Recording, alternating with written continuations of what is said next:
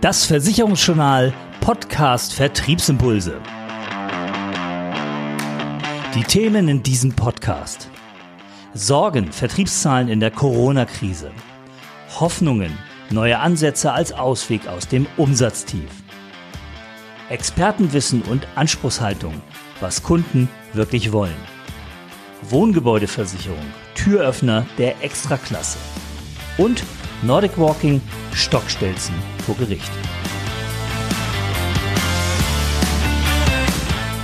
In unserem ersten Thema geht es heute um die Vertriebsstimmung. Gibt es Licht am Ende des Corona-Tunnels? Aus den Finanzvertrieben kommen aktuell Zahlen, die Mut machen in den Nachwehen der Corona-Krise. Beispiel MLP-Gruppe. Im ersten Halbjahr 2020 ist sie um 9% auf 359 Millionen Euro Gesamterlös gewachsen. Mit Ausnahme der Altersvorsorge sind laut Unternehmensangaben alle Bereiche im Halbjahr gestiegen. Der Rückgang bei der Altersvorsorge ist besonders auf die betriebliche Altersversorgung zurückzuführen, da Unternehmen Entscheidungen für neue Vorsorgekonzepte derzeit nur in sehr wenigen Fällen treffen. Auch sei die Neukundengewinnung aufgrund der Pandemie im zweiten Quartal rückläufig gewesen, was sich im weiteren Jahresverlauf negativ auf die Umsätze in der privaten Altersvorsorge auswirken werde. Und auch zu Swiss Life gibt es neue Zahlen. In Deutschland verbuchten die Gesellschaften der Swiss Life Gruppe mit umgerechnet ungefähr 584 Millionen Euro 4% mehr Prämie. In der gesamten Swiss Life Gruppe ging die Prämieneinnahme im ersten Halbjahr 2020 sogar um 16% zurück. Der Rückgang ist aber laut Konzernangaben auf eine Normalisierung des Geschäfts zurückzuführen, das im Vorjahr von einem Sondereffekt beim Einmalbeitrag profitiert hatte. Und interessant sind auch die Zahlen der OVB-Gruppe. Hier wurde ein Umsatzplus von 2,9 Prozent auf 130,7 Millionen Euro im ersten Halbjahr 2020 erwirtschaftet. Trotz dieses Gewinnsprungs gibt sich der Vorstand für die weitere Geschäftsentwicklung eher verhalten. Er rechnet für 2020 mit insgesamt leicht sinkenden Erträgen aus Vermittlung und einem operativen Ergebnis zwischen 12,5 und 13 Millionen Euro. Die Zahl der hauptberuflichen Finanzvermittler stieg konzernweit um 2,4 Prozent. Auch bei der OVB wurde die Pandemie für mehr Digitalisierung genutzt. So erklärt der Vorstand Thomas Hücke in einer Pressemitteilung, europaweit nutzen unsere Finanzvermittlerinnen und Finanzvermittler die zur Verfügung gestellten Online-Tools zur Unterstützung der persönlichen Beratung sehr intensiv. Der Blick ist also durchaus in den Beispielen nach vorne gerichtet, wenn auch etwas eingetrübt. Wie klar die Perspektive für den Einzelnen wird, hat jeder Vermittler zu einem Großteil auch selbst in der Hand. Zum Beispiel mit den Ideen und Anregungen aus unserem zweiten Thema heute. Und dieses zweite Thema lautet Serviceleistung beim Kunden, wie ich mich nicht nur in der Corona-Krise besser positionieren kann. Die Zeiten sind schwer und schwerer für Vermittler dieser Tage und damit gerät auch die Frage in den Fokus, wie kann ich mich besser positionieren beim Kunden und damit für mehr Umsatz sorgen. Ein Weg sind fraglos Spezialisierung. Michael Jeinsen hat seinen Weg, Fokus auf Ärzte und Apotheker und seine Erfahrung in einem Buch beschrieben. Für ihn ein ganz wichtiger Faktor, ein angemessener Betreuungsservice. Das bedeutet Zeit schenken und zweitens da und erreichbar sein im Schadensfall, um den Arzt zu entlasten. Entscheidend ist für Jeinsen auch, der Arzt oder Apotheker muss wissen, wie die Leistungen des Versicherungsvermittlers aussehen. Am besten funktioniert das, wenn man beim Termin, in dem der Kunde das Maklermandat erteilt, kurz und bündig das eigene Leistungsbild präsentiert.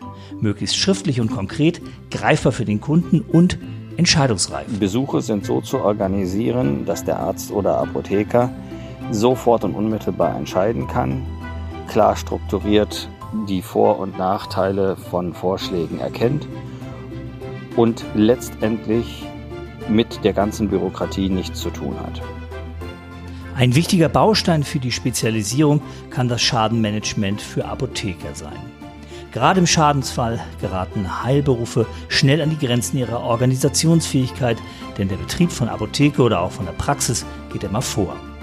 Jeinsen erklärt, dass die Spezialisierung weit über klassische Versicherungslösungen hinausgeht, etwa beim Verhindern von Einbrüchen. Also braucht man eine vernünftige Einbruchprophylaxe, am besten eine Alarmanlage mit Live-Intervention, denn Apothekeneinbrüche sind in der Regel sehr, sehr schnell vorbei und damit helfen normale Anlagen überhaupt nicht.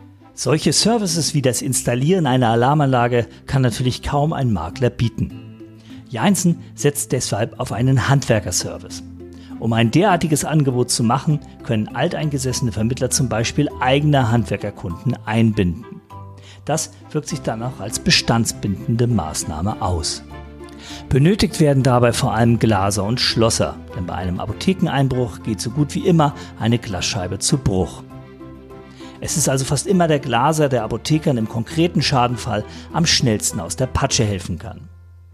Zur Erweiterung des Netzwerks sollte man auch einen engagierten Experten in Verschlussfragen finden, erklärt Jeinsen. Am besten ein Schmied, ein Schweißer, Schlosser und Bastler in einem. Hier bieten sich Inhaber von Schlüsseldiensten an, denn sie sind jederzeit erreichbar und darauf eingestellt, jede Tür auf und irgendwie auch wieder zuzubekommen. Zu den weiteren Gewerken, die im Notfall schnell zum Einsatz kommen müssen, gehören laut Jeinsen unter anderem eine Automatiktürfirma, eine Reinigungsfirma, eine Trocknungsfirma, ein Safehändler und eine Alarmanlagenbastler. Man sieht anhand dieser Ansätze, dass das Gesamtkonzept stimmig sein muss, um mit neuen Leistungen zu punkten. Ist das aber der Fall, dann können auch andere Zielgruppen mit einem solchen Konzept sehr schnell erschlossen werden. Es gibt zwei Gruppen, zu denen diese Strategie sicherlich übertragbar ist. Erstens alle Berufe, die so extrem eigene berufsständische Risiken haben, dass sie in Policen grundsätzlich nicht abgebildet sind, sondern höchstens konkludent versichert sind. Und dann alle sozusagen mitversicherten Branchen. Also wenn es die 20.000 Apotheker und die 30, 35, 40.000 Ärzte gibt, die in einer Gesundheitspolice zusammen sind, dann hat der Aktuar selbstverständlich auf die Ärzte geguckt und bei den Ärzten wieder auf die Fachärzte und bei den Fachärzten wieder auf die mit dem höchsten Risiko, auf die Gynäkologen, auf die Schönheitschirurgen, auf die Radiologen, wen auch immer. Und folgerichtig findet sich in der Police eher der Arzt wieder und hier auch wahrscheinlich eher der Facharzt als der Apotheker. Und wo immer das sonst noch ist, dass eine kleinere Gruppe bei einer größeren in einer Sammelpolice mitversichert ist, auch dort ist es übertragbar. Natürlich gibt es weitergehende Informationen zu dem Thema, die lesenswert sind. Das Buch Apotheker Status, Bedarf und Lösungen, Chancen zur Spezialisierung kann über versicherungsjournal.de bestellt werden. Einfach den Namen des Autoren Michael Jeinsen auf www.versicherungsjournal.de in der Suche eingeben. Unser drittes Thema heute. Kunden sehen Versicherungsmakler als wichtige Experten und haben hohe Erwartungen. Nach Familie und Freunden vertrauen Verbraucher in Versicherungsfragen am ehesten Profis wie Vermittlern. Das ermittelte die Bitkom Research GmbH in einer Telefonumfrage im Auftrag des Digitalverbandes Bitkom e.V. unter 1004 erwachsenen Bürgern. Das höchste Vertrauen genießen mit 90 Prozent Personen aus dem privaten Umfeld. Mit großem Abstand folgen die Verbraucherzentralen und dann die oft geschmähten Versicherungsmakler vor den Versicherungsberatern und den Online-Vergleichsportalen. Beim Abschluss der Versicherung gehen die Verbraucher verschiedene Wege. 39 Prozent informieren sich im Netz über Versicherungsthemen, kaufen ihre Police dann aber lieber persönlich beim Vermittler. Den umgekehrten Weg gehen 22 Prozent.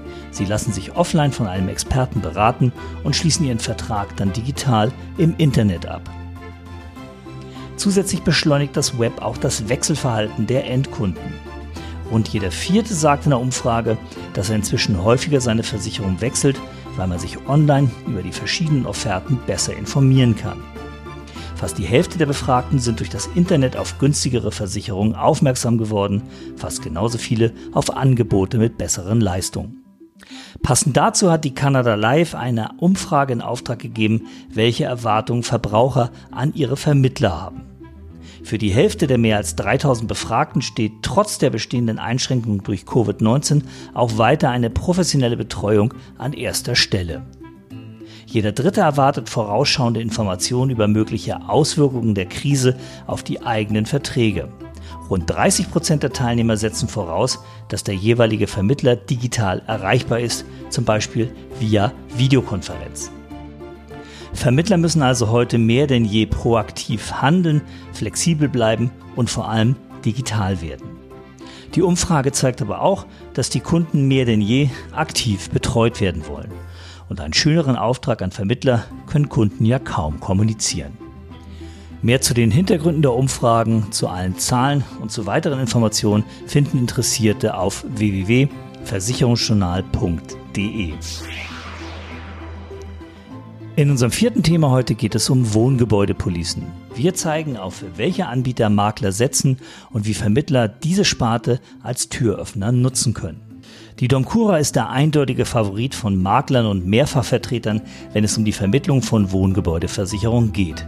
Dahinter folgen die AXA und die VAV, wie die Ascompacts Trends 2 2020 zeigen. Im Maklervertrieb gehört dieser Versicherungszweig zu den absatzstärksten, wie die letzten Auflagen der quartalsweise erhobenen Studienreihe As Compact Trends zeigen. Für die Favoritenwahl konnten die befragten Vermittler entweder eine Auswahl in einem Dropdown-Menü treffen oder ihre Lieblinge frei eingeben. Mehr als ein Fünftel der Umfrageteilnehmer gab seine Stimme für die Domkure ab. Gründe für die Nennung als Favorit wurden im Rahmen der Untersuchung übrigens nicht erhoben. Für Vermittler bietet die Wohngebäudeversicherung übrigens immer wieder einen hervorragenden Gesprächseinstieg, zum Beispiel über das Thema Elementargefahren. Nur 45 Prozent der Wohngebäude in Deutschland waren 2019 laut GDV nämlich gegen erweiterte Naturgefahren wie Hochwasser und Überschwemmung versichert. In Bremen und Niedersachsen besitzt sogar nur jedes vierte Haus Versicherungsschutz. In Baden-Württemberg sind es hingegen 94 Prozent. Das geht aus der Schätzung des Gesamtverbandes der deutschen Versicherungswirtschaft aus dem Mai 2020 hervor. Die niedrige Quote erklärt sich auch dadurch, dass viele Eigentümer Gefahren für die Immobilie unterschätzen und den Leistungsumfang ihrer Police gar nicht kennen. Nach aktuellen Verbandsangaben des GDV fehlt knapp 10 Millionen Hausbesitzern der Schutz vor Elementargefahren wie Starkregen oder Hochwasser. Und auch das Thema Blitzschlag ist ein guter Aufhänger für ein Kundengespräch. Zwar geben Versicherer für Blitzschlagschäden insgesamt weniger aus, die Kosten pro Schaden sind aber deutlich gestiegen. Als Grund dafür vermutet der GDV, dass Haushalt und Gebäude technisch immer besser ausgestattet seien. So müssten bei einem Blitzeinschlag häufig teure Heizungs- oder Jalousiensteuerungen repariert oder ersetzt werden. Ohne entsprechenden Schutz der Wohngebäudeversicherung kann das den Eigentümer teuer zu stehen kommen. Wer sich als Vermittler dem Thema Wohngebäudeversicherungen nähern möchte, wird im Versicherungsjournal Extrablatt 1 2020 fündig. Das Heft gibt Tipps für die Berechnung der Versicherungssumme, den Verkauf dieser Policen sowie Einblick in das Marktgeschehen. Die Themen sind so facettenreich wie die Wohngebäudeversicherung selbst. Die Wohngebäudeversicherung wird zum Beispiel als Element der Kundenbindung beleuchtet. Ratings und Rankings der Wohngebäudeversicherung werden durchleuchtet und das Thema Elementarschäden nimmt einen sehr breiten Raum ein. Das Extrablatt können interessierte Premium-Abonnenten des Versicherungsjournals über den Menüpunkt Extrablatt kostenlos herunterladen. Übrigens ein Tipp, das nächste Extrablatt mit dem Titel BAV Tipps für den Verkauf eines Hoffnungsträgers erscheint am 24. August. Es ist dann 30 Tage lang für alle Leser frei zugänglich. Im letzten Thema heute beschäftigen wir uns mit einer Frage, von der viele bisher gar nicht wussten, dass man sie überhaupt stellen kann. Die Frage lautet, ist Nordic Walking eigentlich eine Risikosportart?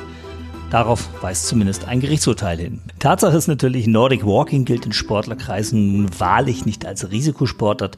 Trotzdem musste sich das Oberlandesgericht Schleswig-Holstein mit einem Unfall zweier Stockstelzen beschäftigen. Die zu klärende Frage war, kann beim gemeinsamen Nordic Walking durch die Unachtsamkeit eines Mitstreiters ein solcher Schaden auftreten, der eine Entschädigung nach sich zieht?